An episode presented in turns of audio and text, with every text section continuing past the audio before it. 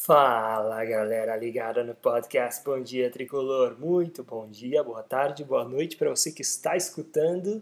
E eu só digo uma coisa: modo ilusão ativado com sucesso. É, São Paulo é líder do Brasileirão. É isso aí, galera. Depois de tanto tempo, São Paulo finalmente conseguiu chegar no topo da tabela do Brasileirão. Sempre ali flertando, né? Tipo, vamos ser líder, não vamos ser líder, é ponto por é, é, líder por pontos perdidos e tal, mas agora é líder de fato, chegou lá finalmente. E assim, uma das melhores partidas do São Paulo no Campeonato Brasileiro, com certeza. Ah, foi contra um time pequeno? Claro, foi contra um time que está lá embaixo, que é lanterna do campeonato, né, que não é dos grandes, mas o Goiás é um time que já dificultou contra outros times grandes que estão brigando ali em cima, como o próprio Palmeiras, né, que perdeu para o Goiás aí faz umas duas rodadas, acho. E assim, o São Paulo jogou muito bem o jogo inteiro, dominou o Goiás. Então foi aquele tipo de atuação, claro, reforço, é contra um time que é lanterna do campeonato, mas é o tipo de atuação que você espera de um líder contra um lanterna do campeonato. Né? Uma atuação em que o São Paulo foi dominante os 90 minutos de jogo, não deixou o Goiás jogar. O Goiás não teve quase chance nenhuma de, de gol, assim, clara né, no jogo todo. E o São Paulo não oscilou na partida, não sofreu e ganhou assim de maneira dominante mesmo o jogo. Foi uma atuação excelente. E eu tinha comentado com vocês né, que eu achava que o São Paulo devia entrar nessa partida e encarar como se fosse uma final mesmo, né? A chance de assumir a liderança sem contestação. E eu acho que foi isso que aconteceu, sabe? O São Paulo entrou com uma fome assim de ganhar esse jogo, de ser líder, que foi muito evidente. E eu também acho que os, o time entrou com uma pegada muito forte, com uma intensidade forte, que acho que vem por conta muito dele ter descansado mais do que vinha descansando ultimamente, né? Era sempre jogo aí, sei lá, quarta-feira, sábado, é, quinta-feira e domingo. Dessa vez ele jogou no sábado e só foi voltar a jogar na quinta-feira. Então foi um descanso grande, longo, que ajudou ao time. E deu para notar isso em campo pela intensidade dos jogadores, né? E antes de começar a falar sobre o jogo em si, vamos falar um negócio importante. A gente tem que aplaudir o Diniz. Quer dizer, o Diniz, se a gente for pensar, cara, o Fernando Diniz há pouquíssimo tempo estava com a corda no pescoço.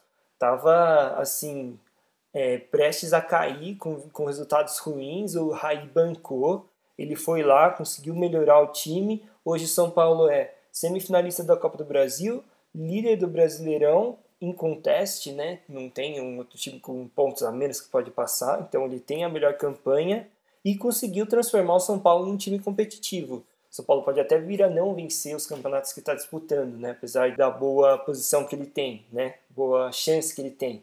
Mas de qualquer forma, o time já mostrou que é um time muito competitivo. E o Diniz conseguiu fazer o São Paulo virar esse time competitivo. Então, acho que ele tem muitos méritos e ele merece respaldo da diretoria e da próxima gestão que vier aí, com o Raí ou não, né, que a gente não sabe se o Raí vai permanecer como executivo de futebol ou não, mas ele merece pelo menos o respaldo, eu acho, da diretoria, quem quer que venha aí a ser presidente do São Paulo, por conta do trabalho que ele fez. E, sinceramente, acho que assim, o Diniz ele tá fechado com, com os jogadores, dá para ver que os jogadores estão fechados com ele. Então eu reforço mais uma vez que acho que é o momento de deixar o Diniz, de deixá-lo fazer o trabalho, porque se não vier o título agora, se o Diniz continuar com esse bom trabalho que ele tem, vai vir o ano que vem, vai vir na próxima temporada, sabe, em algum momento, porque o trabalho já se mostra muito bom. Em algum momento o trabalho bom dá frutos. Bom, vamos falar um pouquinho de como foi o jogo então. No primeiro tempo, a superioridade do São Paulo ficou bem marcante, né? O São Paulo dominou o jogo não teve tantas chances claras além do lance do gol e principalmente depois do gol, não teve chances muito claras de fazer 2, 3 a 0, mas também não sofreu lá atrás. Tanto que a primeira finalização do Goiás saiu aos 38 minutos, quer dizer, o Goiás praticamente não conseguiu chutar no primeiro tempo contra o São Paulo. Então, assim, o São Paulo fez o gol, ficou com a bola, ficou tentando atacar, apesar e apesar de não ter conseguido criar tantas chances claras, além do, é claro, do gol que o Igor Gomes fez, ele não sofreu, então ele controlou o jogo, né, de certa forma. No segundo tempo, de maneira geral, os dois times foram melhores, né? o Goiás trocou logo quatro jogadores no intervalo, quatro jogadores do campo ofensivo, entre eles o Rafael Moura, e isso deixou o Goiás com dois centroavantes grandes, fortes e bons na jogada aérea, né? Porque já tinha o Fernandão e entrou o Rafael Moura. E com isso o time goiano melhorou, conseguiu trocar mais passes no campo ofensivo, né? E só que mesmo assim não adiantou muita coisa, porque logo no começo do segundo tempo o São Paulo fez 2 a 0 com o Brenner. Então, logo ali com 2 a 0, isso deu uma tranquilidade para o time do São Paulo de administrar mais a partida. Não que ele tenha chamado o time do Goiás e começou a tirar o pé, não atacar muito, mas deu para perceber que o, naquele momento o jogo ficou ainda mais no controle do São Paulo.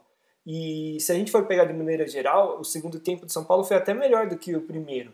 Não só porque o São Paulo fez dois gols, né, um com o Brenner e depois mais para frente com o Hernanes. Além desses gols, tiveram outras chances claras de gol que o São Paulo poderia ter feito mais. Teve uma cabeçada do Brenner que foi que bateu no lado de fora da rede, teve um chute do Vitor Bueno que o Tadeu defendeu, enfim, foram mais chances ainda. E o Goiás teve também um, um pouco mais de volume ofensivo, nos cruzamentos, até algumas cabeçadas não passaram tão longe do gol do Volpe, teve uma defesa do Volpe no segundo tempo, num lance de jogada aérea, mas não foram chances muito claras, assim, a defesa do São Paulo dificultou bastante. A dupla de zaga Arboleda e Bruno Alves funcionou muito bem. E esse é um outro mérito do Diniz, né? Porque ele resolveu voltar com essa dupla de defesa que fez muito sucesso no ano passado, teve a melhor defesa do Campeonato Brasileiro de 2019, e isso acabou surtindo efeito. Ficou muito claro para quem assistiu o jogo que o sistema defensivo do São Paulo estava mais seguro com esses dois zagueiros ali. E a verdade é que, como zagueiros mesmo, no desarme e tal, na jogada aérea, eu acho que esses dois são os melhores zagueiros do São Paulo. Eles só saíram do time por questões mais táticas do Diniz, mas eu acho que hoje em dia o time já está bem treinado a ponto de que a ponto desses jogadores de defesa eles não serem tão exigidos na hora da saída de bola. Quer dizer, até pode ter um time que dificulte mais, coloque ali os, os atacantes em cima desses jogadores, desses dois zagueiros, né, que não sabem sair tão bem com a bola, principalmente o Arboleda, mas o time já está organizado de uma maneira que esses jogadores não precisam arriscar muitos passes, eles já sabem onde os companheiros vão estar, onde que eles têm que tocar, e quando tocar e quando não arriscar, dar um chutão, e também onde dar o chutão para procurar alguém lá na frente. Então, isso mostra uma evolução mesmo né, do, do estilo de jogo do Diniz e como o tempo né, e a repetição dos treinamentos do Diniz e a repetição durante os jogos também vai fazendo com que o São Paulo consiga consolidar esse estilo de jogo, esse sistema de jogo e ele fique cada vez mais eficiente, cada vez melhor. Outro mérito que a gente tem que destacar para o Fernando Diniz nessa partida foi o fato dele ter tirado alguns jogadores no segundo tempo já pensando em poupá-los para os próximos jogos, quando ele percebeu que a vitória já estava encaminhada. Então, aos 28 minutos, ele tirou o Gabriel Sara e o Igor Gomes para entrarem Tietchan e Vitor Bueno.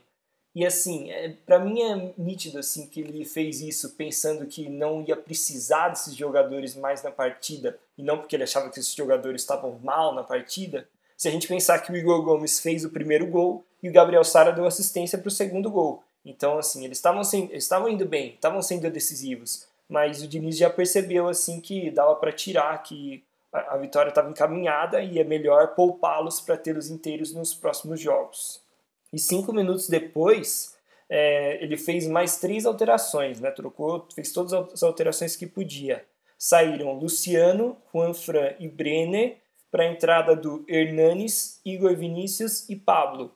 E foi legal porque o terceiro gol do São Paulo saiu de um cruzamento do Vitor Bueno, que encontrou o Tietchan dentro da área, que rolou para o Hernanes, ou seja, três jogadores que o Diniz colocou ao longo do jogo, mostrando também a força do elenco do São Paulo, né? a força dos jogadores que vêm do banco.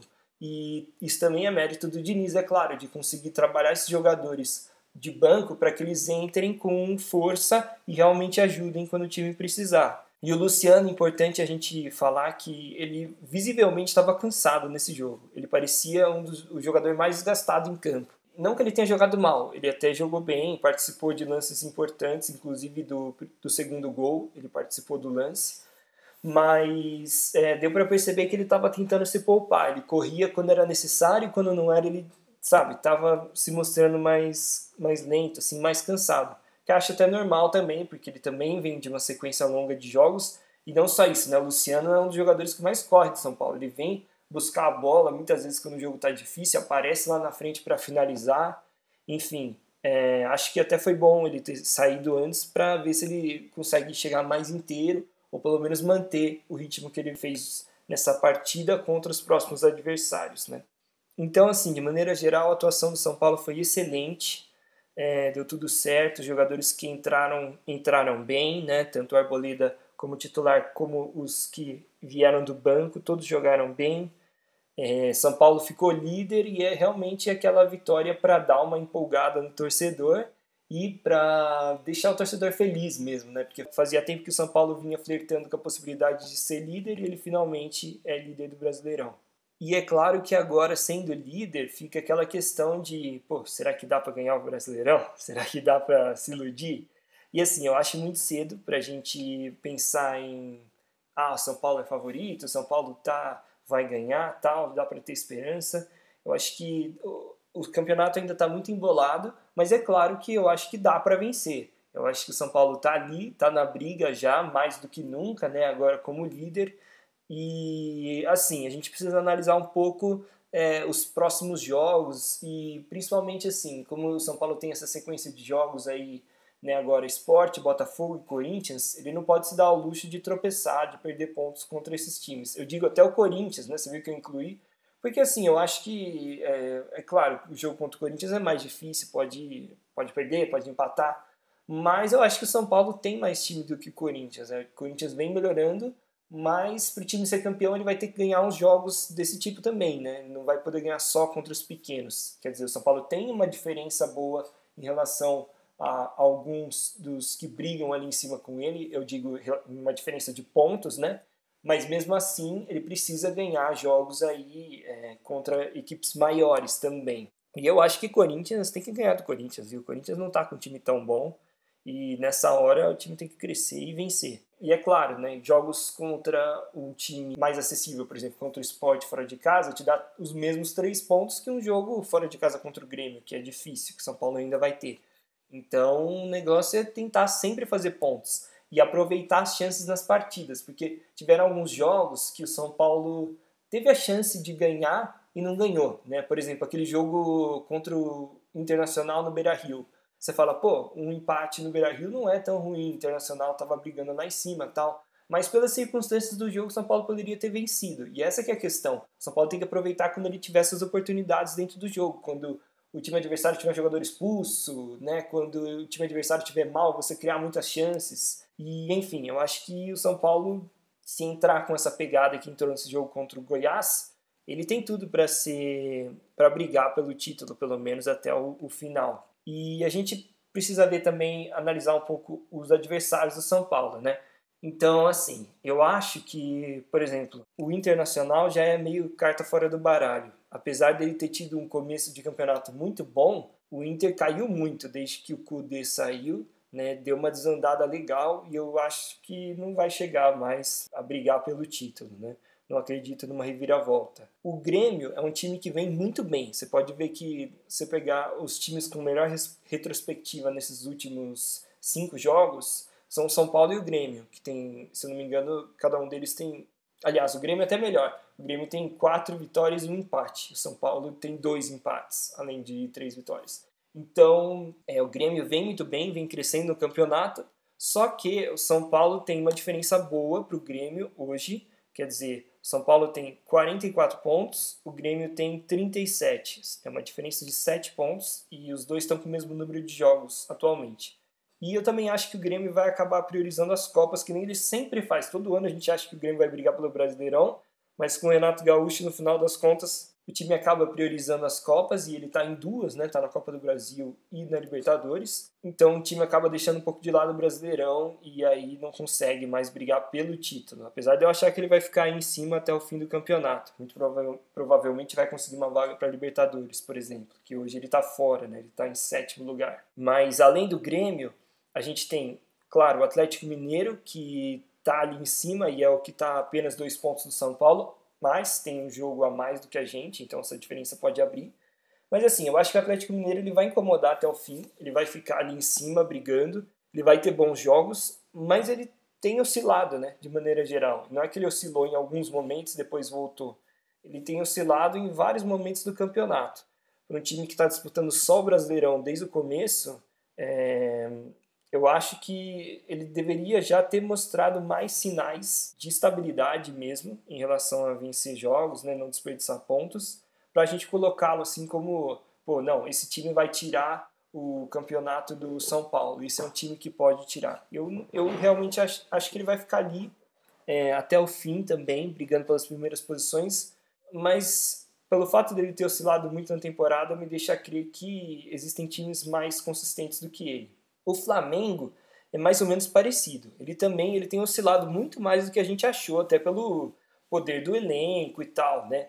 Mas agora é uma situação que o Flamengo ainda não viveu, então a gente tem que esperar para ver, que é o fato dele estar tá só no Brasileirão também, porque até agora ele estava em outras competições. Então é possível que o time melhore. Agora é preciso ver se ele vai melhorar o suficiente para tirar, é, por exemplo, a diferença de pontos para o São Paulo, que hoje é de 5, né? E para ver se ele não vai oscilar também, porque até agora, mesma coisa, não deu demonstração de que está super estável e seguro, né? Agora, um time que para mim talvez seja o principal adversário do São Paulo para o título hoje é o Palmeiras. Eu vou explicar por quê. Bom, o Palmeiras tem 7 pontos de diferença em relação ao São Paulo com os mesmos 22 jogos. Você pode pensar, pô, é uma diferença considerável. E eu concordo, é uma diferença considerável e o São Paulo precisa tentar administrar essa diferença para não deixar o Palmeiras chegar. Mas o Palmeiras, desde que chegou o Abel, né, o Abel Ferreira no time, ele tem jogado muito bem. Teve um jogo ali contra o Goiás que perdeu, mas foi um jogo só, né? E foi também num cenário bem atípico, com muitos jogadores com Covid. Mas de maneira geral, o Palmeiras, desde que o Abel chegou, tem mostrado ser muito forte. Muito, muito forte. E a má notícia para o São Paulo é que o Palmeiras também está na Copa do Brasil, né? Na outra semifinal contra o América.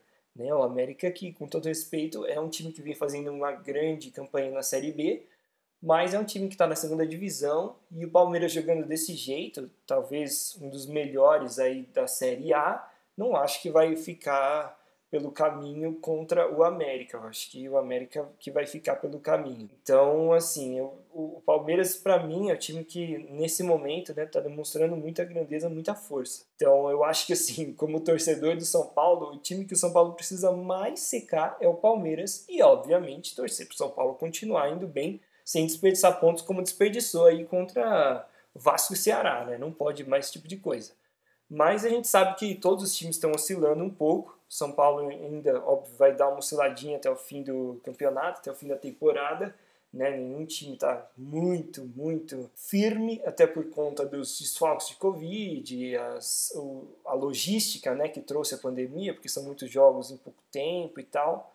Mas todo mundo tem chance aí, a verdade é essa. Para mim, eu, eu fico com, com esse discurso. São Paulo tem como principal adversário do título brasileiro hoje o Palmeiras, porque vem jogando bem e vem mostrando muita força, então acho que ele vai subir na tabela. Logo atrás o Flamengo, que agora vai ter só uma, uma competição para disputar, então a gente ainda precisa ver se o time vai evoluir, é possível ver essa evolução. E o Atlético Mineiro vai ficar ali incomodando, mas eu acho que no final das contas o São Paulo está melhor do que o Atlético Mineiro de maneira geral. Ele tem oscilado menos, perdido menos pontos. Mas o Galo, claro, é um time que vem de uma campanha muito boa e pela pontuação hoje é segundo colocado apenas a, apenas a dois pontos do São Paulo. Isso não é uma coisa que a gente pode descartar. Mas então é isso, galera. Vou ficando por aqui. A gente abordou aí os principais assuntos, né, sobre os jogos, a tabela, a perspectiva. Então vou ficar de olho aqui para ver o que, que aparece de notícia até a próxima partida do São Paulo contra o Esporte. Lembrando, São Paulo Esporte, domingo, 4 horas da tarde, com transmissão da Globo. E é isso aí, galera. Vamos ficando por aqui, vendo as próximas notícias para informar vocês. Até lá. Muito obrigado pela companhia e até a próxima.